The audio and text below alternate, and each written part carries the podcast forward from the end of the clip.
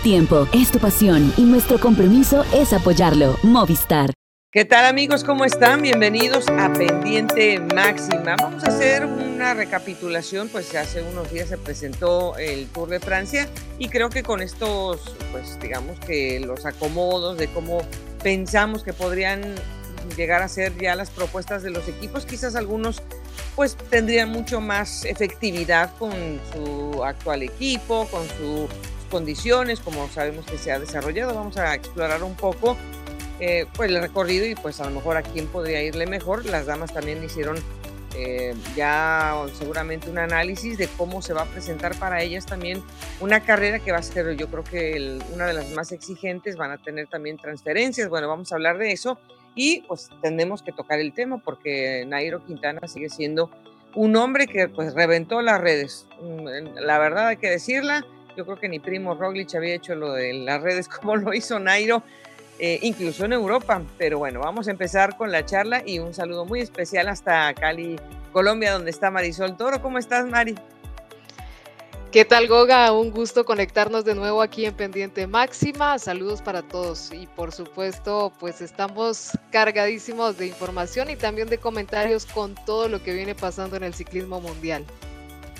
Bueno, pues déjame les digo, eh, hemos estado pues viajando un poco, nos saltamos un capítulo porque bueno, estuve acompañando a Nairo en su gran fondo en, en, la Ciudad de México y bueno, las celebraciones, ya sabe usted, si le gusta esto del Halloween, pues seguramente pues por ahí usted hizo algo eh, yo, yo me fui, Mari, a Boston a ver a, a Depeche Mode, que bueno, a lo mejor eh, pues no es que te diga que te guste a ti, pero pues hay algunos así viejitos como yo que les gusta y nos fuimos, Mari, así que bueno, pues empezamos un poco inspirados en la música y por supuesto, mira aquí también, eh, tomando en cuenta la fiesta de muertos. Hoy sí te fallé con el café Goga, aunque el clima por acá en Colombia no da para más, solo motiva café todo el día, pero sí tuvimos la oportunidad de ver por ahí algunos instantes que nos has compartido del concierto, del viaje a México y de verdad que pues nos alegra mucho. También la mente tiene que distraerse en otros momentos especiales. Pues llegamos a esos meses en donde hay que buscar un poquito también, em, digamos que esas alternativas pero eh, creo que el Tour de Francia, ya que lo hemos repasado, ya que lo hemos como digerido un poco, Mari, eh, pues ya salieron encuestas, ya la gente está opinando, eh, a quién le va mejor, a quién le va peor, y resulta que la, la cuenta Belón, que sabemos que es una de las organizaciones, digamos, alternas, que se ha organizado con algunos equipos para, digamos, hacer mucha promoción, meter muchas estadísticas, eh, pues esa cuenta, Mari, hizo una, encuesta eh, en Instagram y resulta que el 50% de los aficionados dice que Tadej Pogachar sería el candidato número uno y le dan, por supuesto, porcentajes menores al resto. ¿Qué opinas, Mari? Pues eh, creo que por toda esta combinación de, recorridos que tenemos, eh, es muy probable que sea un factor eh, que favorezca a Tadej Pogacar. A mí me sorprende de este año que la contrarreloj o los kilómetros de contrarreloj se duplicaron, por así decirlo, con respecto a la edición de este 2023. Pero, pues aunque hemos visto que Tadej Pogacar podríamos denominarlo un todoterreno porque se defiende muy bien en todos los en todos estos terrenos, eh, digamos que en esos tramos de grava que también va a incluir la carrera, eh, podría hacerlo de buena forma. Eh, sí me queda un poco la duda, Goga. cuando veo la crono, digo, Renko puede también hacer un buen trabajo, aunque bueno, tenemos un antecedente de vueltas a España y demás, pero creo que es un corredor que puede hacerlo bien. Y bueno, Jonas Vinegar pues siempre nos ha demostrado que tiene la capacidad también de asumir muy bien este reto del Tour de Francia sí, sí llama la atención que la carrera ha puesto en cada semana, yo diría que como unas trampas, ¿no? Que nos impide decir al cierre de cada una de ellas que el tour ya está definido, incluso hasta el final de la carrera vamos a estar así en Niza. Y bueno, pues, estamos pensando en que Remco pues estaría estrenando en el tour. Esa es una condición también un poco de, de incertidumbre para él. Las montañas, yo creo que le van a costar un poco más de trabajo porque vamos a tener días eh, donde hay tres cimas de dos, más de 2.000 metros sobre el nivel del mar y como dices, hay algunas trampas. Yo creo que la primera gran prueba para los eh, corredores no será la primera crono, sino la etapa número cuatro, porque si bien es corta y va a salir también de territorio italiano. Bueno, pues eh, va a tener las caras más amables de los siguientes puertos que voy a decir, pero sí que eh, con 138 kilómetros nada más puede crear a lo mejor algún tipo de crisis, porque en la etapa 4 ya asumir 2.000 metros no es nada fácil, porque saldrán por Sestrier para atravesar la, eh, pues la, frontera. Estarán subiendo también em, el Mont Genever, que es también parte del recorrido, y van a llegar al Col del Galibier por el lado más amable, entre comillas, pero se sube a los 2.000 metros y van a bajar hacia la ciudad de Baloar para terminar, Mari. Esta, esta etapa, eh, claro, ya, ya impone, precisamente porque aunque no es en alto, pero se suben estos tremendos eh, puertos y largos. Y sobre todo considerando pues a estos equipos y estos nombres como Jonas Vinegar, eh, que nos ha demostrado que en la montaña siempre es un corredor muy agresivo. Es muy temprano y por eso llama muchísimo la atención de que esa etapa se haya puesto ahí, pero bueno, digamos que la, la geografía por la que cruza la carrera también lo permite y sí puede ser un punto determinante, sobre todo porque también va a dar la opción Goga a esos escaladores que tal vez en otras ediciones, en otros comienzos, pues no ven tan latente esa posibilidad de ubicarse ahí un poco más arriba. Entonces hay que jugar también con todos esos rivales que tal vez no saltan dentro de esos cuatro nombres, Roglic, Ebenepol, Pogachar, eh, que van a estar ahí peleando por, por esa victoria pero sí pueden ser pues hombres que finalmente terminen metiéndose en la conversación o por lo menos esa primera semana van a ser fichas a considerar. Y, ya estaba, ya habías mencionado eh, el gravel o el destapado, pues donde se va a hacer también un, eh, circuito eh, largo de tramos consecutivos. van a empezar prácticamente al kilómetro 50 más o menos de esa etapa con los, los tramos y no van a terminar de cruzar todos los tramos, que son 14 hasta 10 kilómetros antes de llegar a la meta, que bueno, se sale y se llega a la misma ciudad en Troye, pero esta ciudad ya había ofrecido este terreno en la primera edición de, del Tour de Francia femenino. Entonces, bueno, algunos que vimos esa etapa más o menos sabemos, pero claro, entonces pues era apenas un fragmento de los kilómetros que vamos a tener aquí, Mari. Y si hay un corredor que ya se demostró que le va bien el, digamos que el destapado, pues ha sido Tadej Pogacar, porque le gusta eh, correr en Bianche.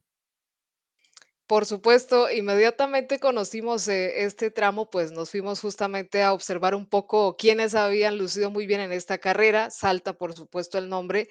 de Tadej Pogacar. A Renko Nepal parece que no le agradó mucho la idea y fue uno de los que primero pues mostró su descontento Em, pero creo que pues aquí también será muy fundamental el, acompañamiento que tengan estos líderes. Eh, tampoco vamos a ver a un Tadej Pogachar, o no creo, tan agresivo como si lo vemos en las clásicas, sino un poco más cuidadoso. Ahora, el terreno le va a favorecer, por supuesto.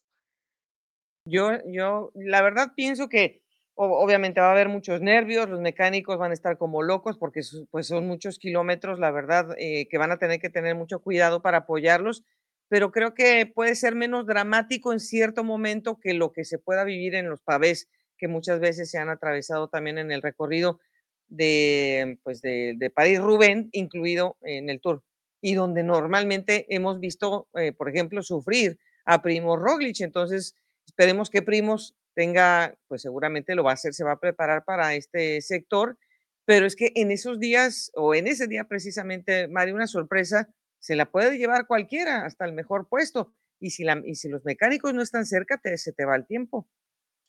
Sí, ya yo creo que hemos visto también este tipo de dificultades. eh, hay, también material que tal vez no funciona en ese tipo de jornadas y puede ser catastrófico. Es para estar también muy atento a todos esos detalles y será también en el, en el preámbulo a otros días muy difíciles de recorrido eh, yo siento que aunque se dice que este tour es un poco menos montañoso con respecto a esta edición que ya pasó, eh, es demasiado exigente, mentalmente creo que exige mucho al corredor para estar atento a todos estos detalles y tratar de ser bueno en todos esos terrenos. Además, como que el Tour también le puso un poco el ojo a algunas subidas que pues había pasado como de largo durante muchos años Em, eso se refleja bastante en la etapa 14, una etapa en donde vamos a llegar a Pla de Adet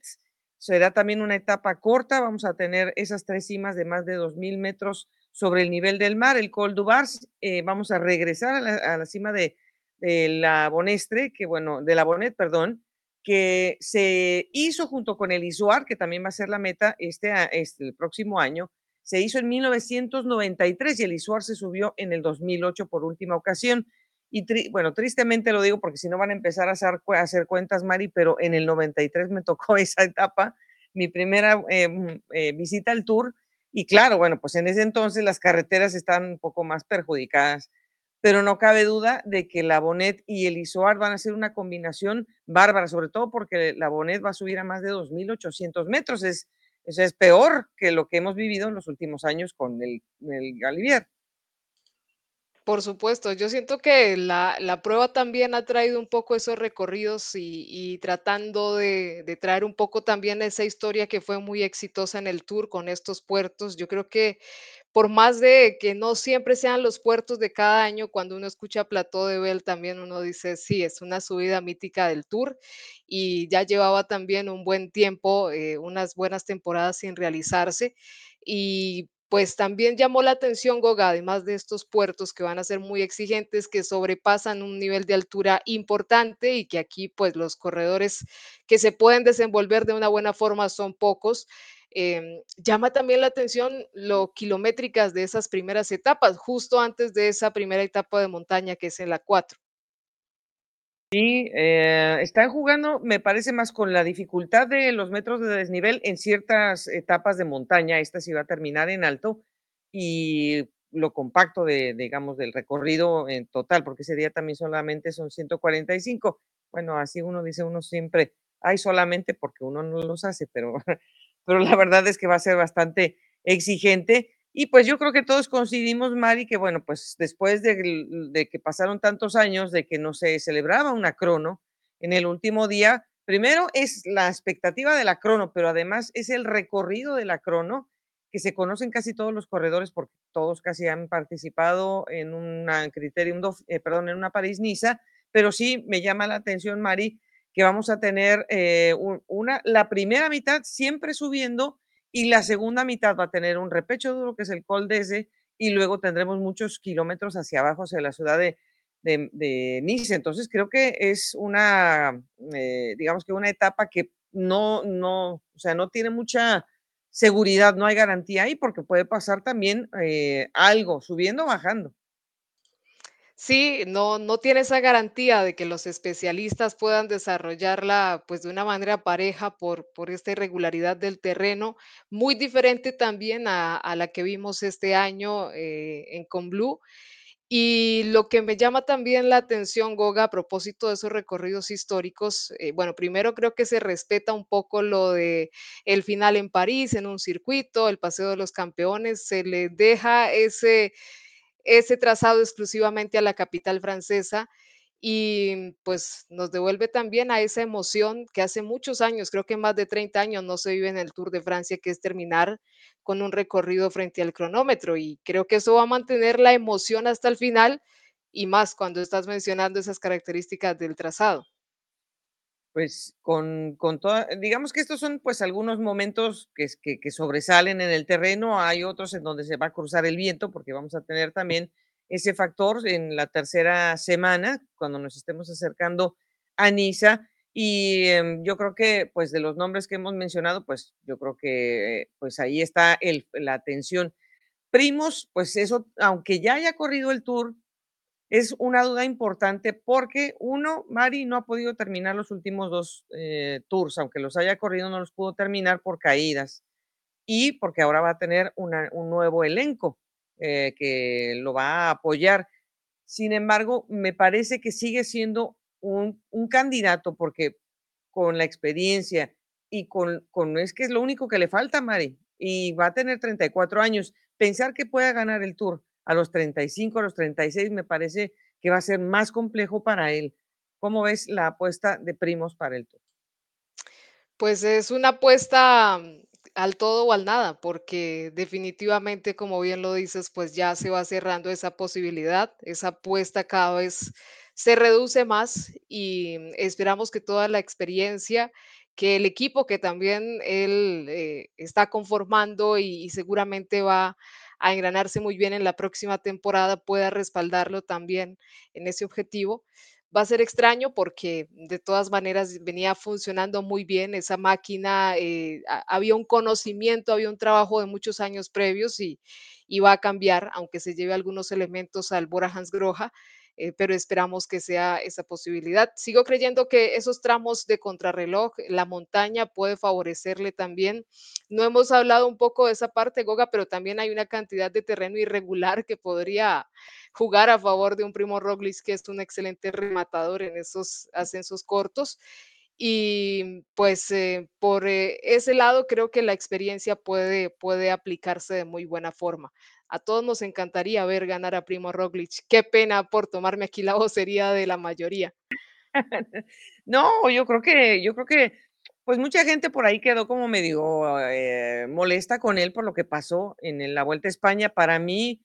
eh, pues es condición humana, porque pues él también quería ganar, el equipo nunca, realmente nunca puso una mano dura, dejó las cosas ahí medio tibias y pues claro, los que son líderes quieren ser líderes. Y yo pienso que, bueno, como dices, tiene el remate, es un corredor que puede estar al tú por tú en la montaña con Jonas, me parece que todavía tiene cómo, eh, y tiene la experiencia y lo más, lo mejor que puede tener es que conoce muy bien a Tadej porque le ha podido ganar a Tadej que por eso ganó eh, Jonas la primera vez y porque conoce muy bien a Jonas, o sea, esa, eh, esas circunstancias le van a, a seguramente a servir mucho de, de apoyo. Pero para mí la carta, pues eh, que me da más miedo para estos tres, se llama Carlos Rodríguez, porque es que el hombre terminó quinto en el Tour de Francia y lo hizo simplemente Ma- Mari porque se cayó. El hombre iba a terminar en el podio.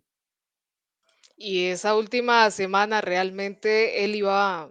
de- decidido a, a ir por esa victoria. Eh, ojalá podamos verlo pues con una mejor suerte en esa carrera. Yo creo que ya nos dejó claro la calidad que tiene, eh, la posibilidad también que tiene de medirse a estos grandes rivales, no, no les teme. eh, puede sentir que, que está ahí, cuando se ve con ellos, pues hay una gran cuota de confianza para él. Ojalá el equipo también lo pueda respaldar muy bien, porque creo que para esos remates, pues la labor que haga el equipo aquí hablando de, de terrenos de grava, de, de todos estos finales accidentados, pues va a ser determinante también esa compañía en la montaña.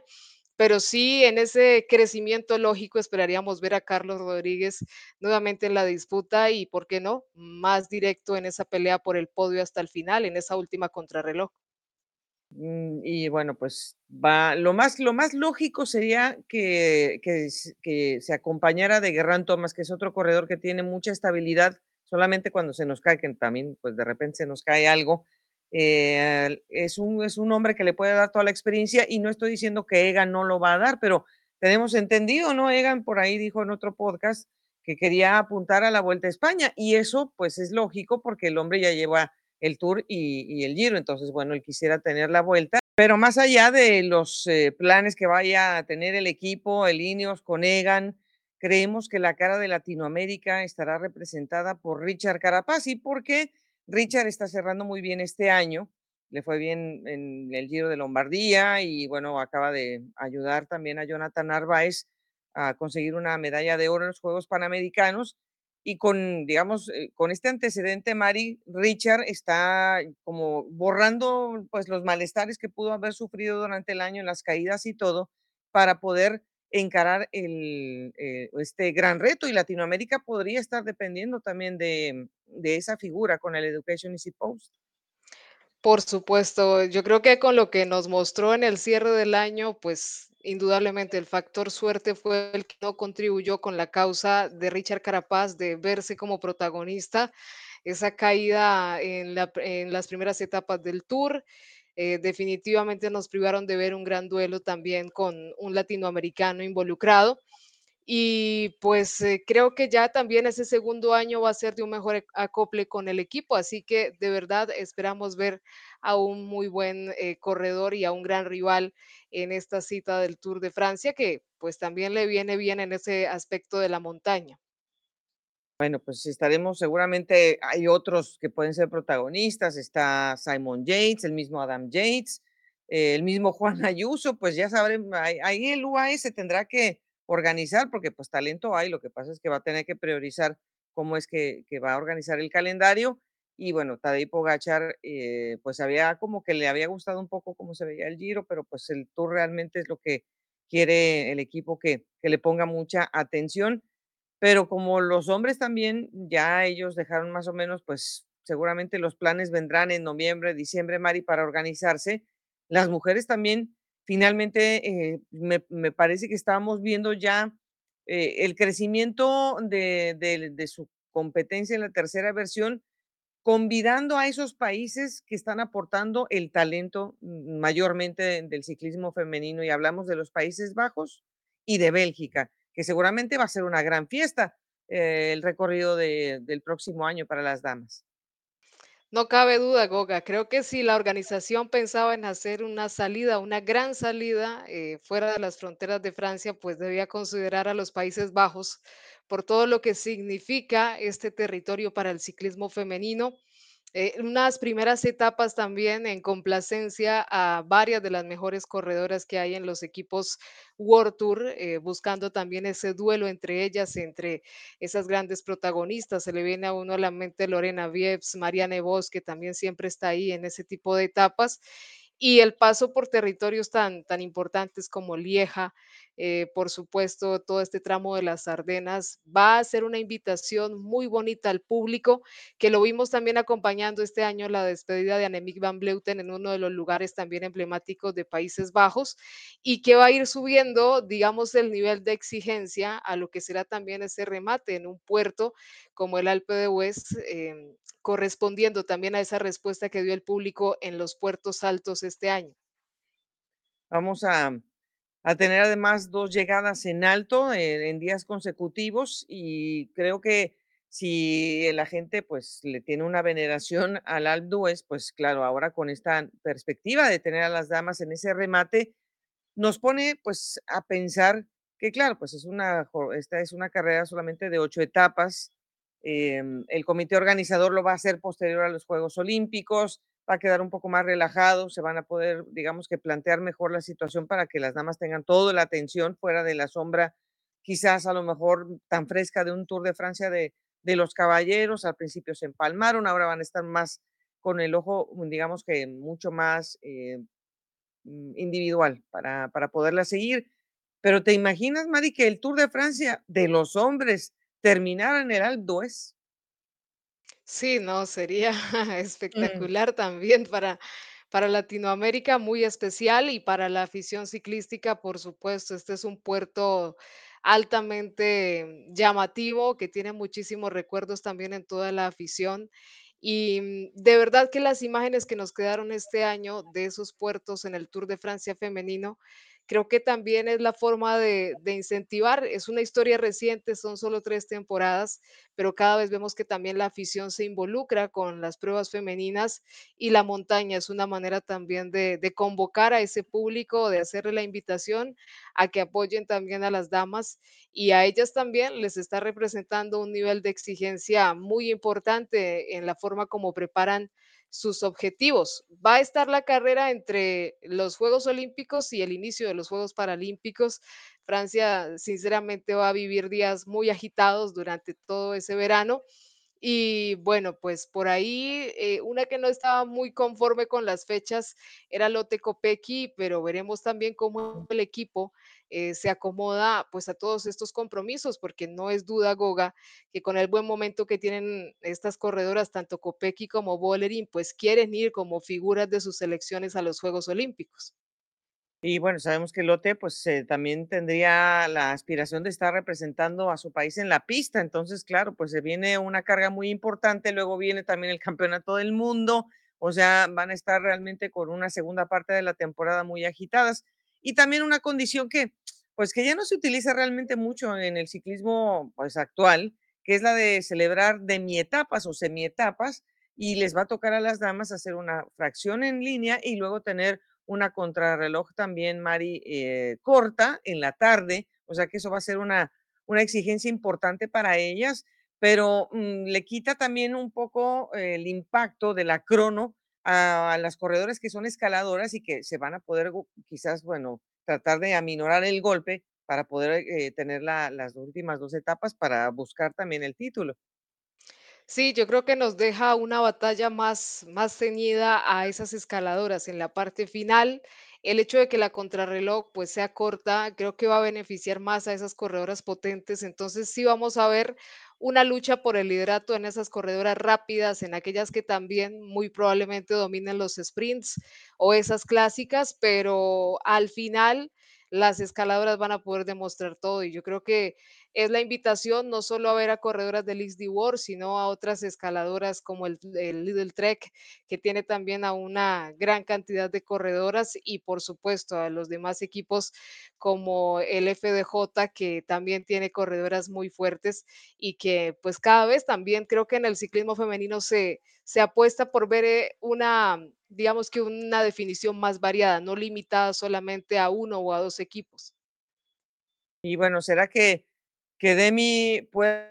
refrendar o a lo mejor le damos ese voto de confianza a Casia Niwadoma, que hace muy poco también se pudo quedar con un título mundial? Eh, hubiera querido que fuera a lo mejor en otra, en otra de las especialidades, pero bueno, se la llevó también en gravel, creo que es bastante importante. Y Elisa Longo Borghini, que este año también pues tuvo pues ahí, eh, digamos que una continuidad ausente, pero con las etapas de montaña y bueno, pues con otras escaladoras eh, que son más compactas, que las hemos visto, como Ashley Mull, Pacio, Mullman Pacio, perdón,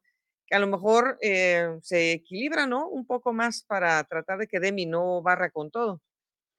Sí, eh, por ahí también eh, queremos o nos encantaría ver a una Marta Cavalli, que sabemos pues tampoco es que tenga una gran regularidad, pero es una corredora que siempre luce en la montaña. Y a las nuevas, Goga, porque también en el ciclismo femenino estamos viendo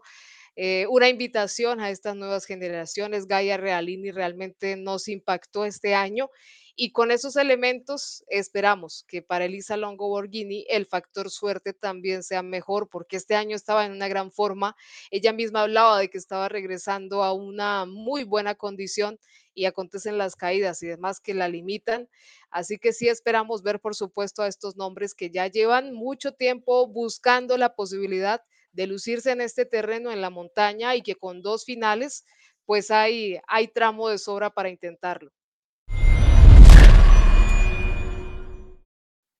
Bueno, en esta ocasión vamos a cerrar también nuestra charla eh, con Mari sobre, bueno, pues eh, la noticia que revolucionó en los últimos tres, cuatro días, eh, pues claro, lo que pasó en Colombia es que cayó como un bálsamo para mucha gente el que se pudiera conocer de la continuidad de la carrera deportiva de Nairo Quintana y bueno, en Europa, pues claro, también porque es que el Movistar se había, había reservado un poco sus contrataciones, sus renovaciones, a lo mejor los, los fue haciendo o nos los fueron diciendo de muy poco, eh, lentamente, pero llegó esta que es una noticia enorme.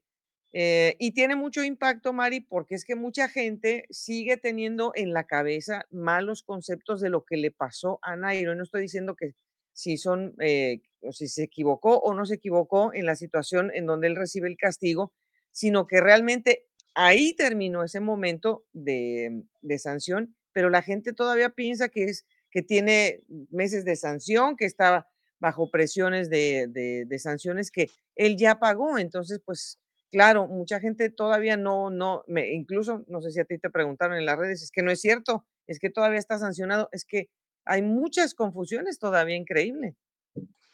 Sí, Goga, creería uno que un personaje como Nairo Quintana, que tiene el foco de los medios, que, que es un personaje de tantísimo interés, pues no, no presentaría este tipo de confusiones en, en la afición pero siento yo que la cantidad de información que se desprendió desde el momento en el que aconteció todo el tema del tramadol, de Arkea Samsic y demás, pues se presta muchísimo. Uno creería que la gente siempre ve toda la información alrededor de una figura, pero no, y le llega a través de diferentes canales en versiones diferentes. Es muy difícil tener una opinión única o un concepto único de las cosas hoy en día en las redes y ese también es el peligro. Pero sin duda, Goga, pues eh, nos sorprendió muchísimo, gratamente. Yo creo que eh, Nairo merecía pues despedirse, aunque no esté diciendo que sea el cierre de su carrera, por supuesto, pero sí merecía tener eh, pues esa posibilidad de cerrar eh, su carrera ciclísticamente compitiendo al más alto nivel y la noticia de Movistar nos alegra muchísimo. Me ha, me ha gustado mucho porque también Nairo ha salido a, aclarar un poco ese panorama de, de- del equipo y, y la relación que había entre él y los corredores y la organización Movistar porque a veces, Goga, el hecho de que se sature una relación, pues se da para entender de que no, son súper enemigos, son rivales, se odian, se detestan, pero no podemos negar que Nairo consiguió su- sus grandes títulos con Movistar y que ambos se beneficiaron de ese éxito. Y es también una, un aliciente para Movistar que recupera una gran figura, a una figura mediática y que va a tener una gran carta de experiencia para esta renovación que ha hecho con corredores muy jóvenes que llaman la atención y con otros que, al igual que Nairo, pues llegan a aportar experiencia para los objetivos de la siguiente temporada. Eh, el caso de que regrese un corredor a su ex casa no es nada raro, incluso en muchas ocasiones a lo mejor con tensiones más eh, evidentes. Eh, por ejemplo, Michael Matthews se fue y ya regresó eh, al equipo de, mm, eh,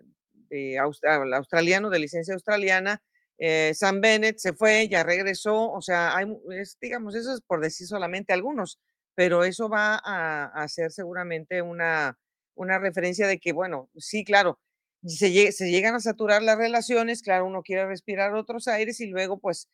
simplemente se vuelven a acomodar las fichas para que tú puedas tener otra vez esa ilusión de regresar a una casa que te vio crecer, que te vio eh, tener un gran éxito. Y además me parece, Mari, que Nairo está regresando un equipo, como dices, o sea, están trayendo una nueva versión del equipo. Eh, digamos que la única constante muy, muy clavada, digamos, evidente que tiene Nairo en el equipo es Enric Mas, pero hay muchos corredores que pues ya se fueron, otros directores que también ya se fueron. eh, está Yvonne Ledenois, que estuvo con él en el Arkea y que ahora regresó. mm, Me parece que por ahí ellos ya tendrán que hablar después, porque creo que por ahí hubo un poco de, de tensiones al final. Eh, pero sí, me parece que es una versión totalmente distinta, ¿no crees? A, lo que Nairo realmente dejó en ese año eh, eh, al equipo. Por supuesto, por todos esos elementos que mencionas, Goga, pues es, es fácil también pensar inmediatamente en Enric Mas, pero creo que de una u otra forma también va a ser un respiro para el propio corredor que merece desenvolverse dentro de su personalidad en la carrera que él quiera planificar y demás. Y con todos estos nuevos fichajes, hay varias figuras de menos de 24 años pues ahí creo que está también el, interés del equipo de tener a un hombre como Nairo eh, mientras vuelve a acoplarse a, esta nueva estructura. El mismo Nairo lo conversaba contigo, Boga, es un equipo que ha cambiado, conoce su estructura porque su, su director deportivo pues está ahí o la persona con la que siempre ha tratado en confianza como Eusebio Unsue, pero es un, es un camino diferente. em, ambos también están en, un, en una planificación diferente porque no creo que solo sea para buscar eh, hacer bien las cosas en el 2024, sino que la planificación que se está haciendo ahora es a largo plazo. Entonces ahí la figura de Nairo creo que va a ser también un gran aporte. Ahí, eh, yo creo que el equipo pues había pasado también pues en los últimos años un poco la crisis de que nos faltan puntos, de que no podemos estar así desde el principio, ahora que ini- inició el nuevo ciclo con este 2023 para sumar puntos, les ha ido mejor porque han tenido más éxito, eh, no, no tanto en las tres grandes como ellos quisieran eh, tener ese reflejo en el podio por ahora, eh, pero sí, Nairo es un, o sea, lo que hizo con Arkea, pues lo seguimos celebrando, ¿no? Porque el Arkea, aunque ya también medio retomó su camino y encontró pues otros elementos para darles puntos como Arnaud de Mar al cierre de este año, pues claro, o sea, Nairo es que es una garantía. Lo que sí necesitamos es que la gente entienda que Nairo tiene que recuperar ese golpe de pedal. Primero, forma tiene porque no ha dejado de entrenar, pero no se sabe, Mari, que un entrenamiento con la esperanza de regresar y un entrenamiento formal pensando que tienes un calendario, pues son dos cosas diferentes. Por supuesto, Goga, e- ese es un punto fundamental para, para advertir, porque es, es inevitable la emoción del regreso y de creer que se está pues nuevamente ante la figura de un corredor que va a ir a luchar de lleno por una clasificación general de una gran vuelta. Y creo que es importante eh, pensar siempre en el momento que Nairo estaba cuando eh, pasó todo esto. Eh, era un equipo que lo respaldaba muchísimo, como Arkea Samsic en la carretera. Eh, le costó bastante ese sexto lugar, lo luchó en el Tour de Francia y creo que por eso también vino todo ese camino de Nairo de defender hasta el final su posición. Y si les cuesta a aquellos corredores que sí, que han mantenido su figura activa en el World Tour, preparar una siguiente temporada, no nos imaginamos lo que eso también representa para Nairo. Entonces, en ese orden lógico, creo que sí está adecuado ser pacientes, disfrutar del proceso, como sabemos que Nairo lo va a hacer. A mí me parecía muy curioso y a la vez eh, me, llenaba de sentimiento verlo, la ilusión que guarda por volver a lucir un dorsal. Y eso habla muchísimo de la pasión de Nairo, de todo lo que vivió este año. Y por lo pronto, pues como seguidora del ciclismo y como alguien que está siempre ahí muy atenta, voy a disfrutar muchísimo ese día porque sin duda va a ser un bonito momento también para el ciclismo colombiano. Es, eh, o sea, ilusiona por la persona, eh, porque es un, eh, usted no se imagina lo que es cargar el nombre de Nairo Quintana, o sea, es, y por eso seguramente, o sea, él, él sabrá, habrá tenido la paciencia necesaria para saber defender ese honor, ese nombre, por eso nunca dejó de entrenar, por eso quizá a lo mejor no aceptó otras invitaciones, porque él sabe qué es lo que trae cargando, ¿no? Ese palmarés enorme y quería, pues, si en algún momento va a despedirse, que sea por sus, por sus propios términos y no por una situación que, que lo está alejando, em, eh, digamos que, pues, no, no con la altura que él quisiera. Se aguantó, llegó la oportunidad, ahora está de regreso en el World Tour, pero eh, le decimos a la afición, o sea, no esperemos que va a llegar a ganar el Giro, el Tour o la Vuelta, porque no sabemos tampoco qué es lo que le van a poner a hacer. Como la velocidad ahora, eh, eh, dejar un año la competencia, la velocidad con la que se está compitiendo desde el primer día es brava. La experiencia esa va a saltar rápido a, la vista, pero sí, el mismo Nairo sabe que su figura,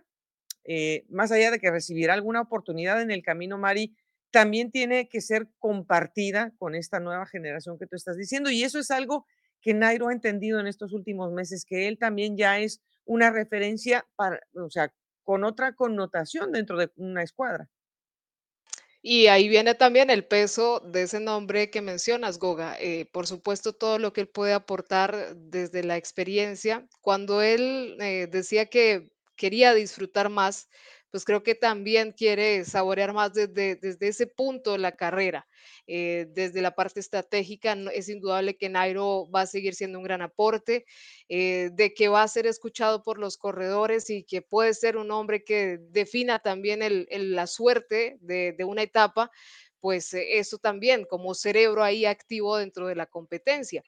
Pero, pero sí, es, es impresionante cómo cambia año, año tras año la competencia, él mismo lo señalaba, eh, realmente fuertes los rivales, cada vez más jóvenes. Eh, antes teníamos una temporada que iba subiendo su nivel a medida que se acercaban las grandes vueltas, ahora desde las primeras carreras en España ya estamos hablando de un elevadísimo promedio de velocidad y todo eso pesa. Entonces, por ahora, pues sí vamos a querer verlo nuevamente cómo va entrando en este engranaje y bueno, pues no cabe duda que Movistar sí recupera muchísimas miradas que tal vez había perdido eh, durante este periodo que Nairo estuvo ausente del equipo. Y yo creo que uno de los últimos, digamos, eh, elementos que creo que también va a aportar es que, bueno, Einer Rubio está en un proceso individual que lo está haciendo muy bien eh, lo han, se, ha, se, ha, se, ha, modificado muy bien su, su, presencia por lo que ha hecho él personalmente preparándose, porque el equipo le ha dado ese espacio, le ha dado la confianza. Digamos que Einer está en su camino y, eh, y bueno, que llegue Nairo creo que también le va a reforzar un poco, pues estar a la altura y estar, eh, yo creo que con, con una perspectiva individual muy buena pero yo creo que al que le va a hacer más eh, beneficio es el, a, un corredor como, como Iván Sosa. Y lo digo eh, porque, bueno, Iván, yo creo que también se o sea, son, son, son corredores que se parecen, que son muy, son escaladores, pero yo creo que Iván eh, puede ser una, una buena dupla esta que se pueda formar entre estos dos corredores colombianos, ya sea o para apoyar al equipo o, ¿por qué no, Mari? En algún momento que Nairo apoye a un, a un Iván, eh, si hay una carrera como la Vuelta a Burgos, que le ha ido también ahí, o en una Vuelta a Austria, uno nunca sabe. Eh, me parece que es, va a ser muy bueno tanto para Nairo saber que tiene un escalador con potencial que se llama Iván Sosa. Estoy de acuerdo, creo que puede funcionar muy bien esa figura de Nairo con estos dos corredores escaladores, con la parte de la confianza, de, buscar también sus propios objetivos. Yo creo que Nairo también eh, ve con mucha ilusión esa posibilidad de, de poder servir a sus compatriotas o de eh, buscar ser contundentes en este tipo de carreras. Así que va a ser bien importante también esperar eh, cómo el equipo traza esa temporada, qué tanto les va a permitir compartir, que creería que sí, va a ser también una muy buena posibilidad para el conjunto. Y pues las preguntas que normalmente saltan después de este fichaje, pues dónde va a empezar la temporada y demás, creo que también pues las vamos a ir resolviendo en el camino. Nos encantaría que fuera en Colombia a propósito del anuncio del Tour Colombia, pero bueno, veremos también cuáles son los planes del equipo. Pues sí, María, esa es, esa es otra de las buenas noticias, pues ante la ausencia eh, del calendario eh, en el Pro Series, que no va a poder estar la vuelta a San Juan, o por lo menos hasta ahora es lo que sabemos, pues que el Tour Colombia pueda retomar ese lugar en, en el calendario es muy importante que llega un poco tarde la noticia para, digamos, haber programado a, las, algunas escuadras interesantes para invitarlos a que fueran a, correr. No estamos descartando que vayan a ir, Mari, pero pues siempre se puede hacer con un poco más de antelación. Y bueno, pues esperemos eh, en próximas fechas podamos conocer por dónde va a ser, quién podría eh, de los equipos buscar eh, esta presencia, pero creo que Movistar pues va a ser el primero en levantar la mano con el regreso de Nairo y yo creo que el otro sería el UAE Tour, ¿no, Mari? Que son equipos que normalmente pues tienen esa base colombiana, ese, ese, espíritu, hablando de, Juan Sebastián Molano, por ejemplo, y bueno, ahora Isaac del Toro que estaría incorporando, o sea que por lo menos pensemos que estas dos escuadras estarían acompañando la, la carrera. Esperemos que sí, que den ese espaldarazo a la organización, pero como dices, pues también hay que apurar un poco en, seguir dando detalles de la competencia porque para los equipos europeos eso de dejar toda última hora no es que sea lo predilecto y ellos necesitan rápidamente pues incorporar su calendario a todos los planes que hacen ahora en noviembre, ya estamos en noviembre y diciembre por supuesto. Bueno, Mari, pues vamos a cerrar el capítulo de hoy, pero eh, prometemos volver muy pronto, seguramente vamos a tener eh, otros resultados que se vienen en el camino, porque hay acción en, Colombia por estos días, pero para la próxima semana seguro que nos volvemos a encontrar. Te mandamos un abrazo muy grande hasta Cali. Igualmente, Goga, un abrazo para ti, para todos los que nos ven y escuchan en Pendiente Máxima y aquí quedamos eh, a la expectativa de otro encuentro. Muchísimas gracias a ustedes por acompañarnos. Un abrazo y muy pronto los volvemos a invitar aquí a tomarse con nosotros una tacita de café en pendiente máximo.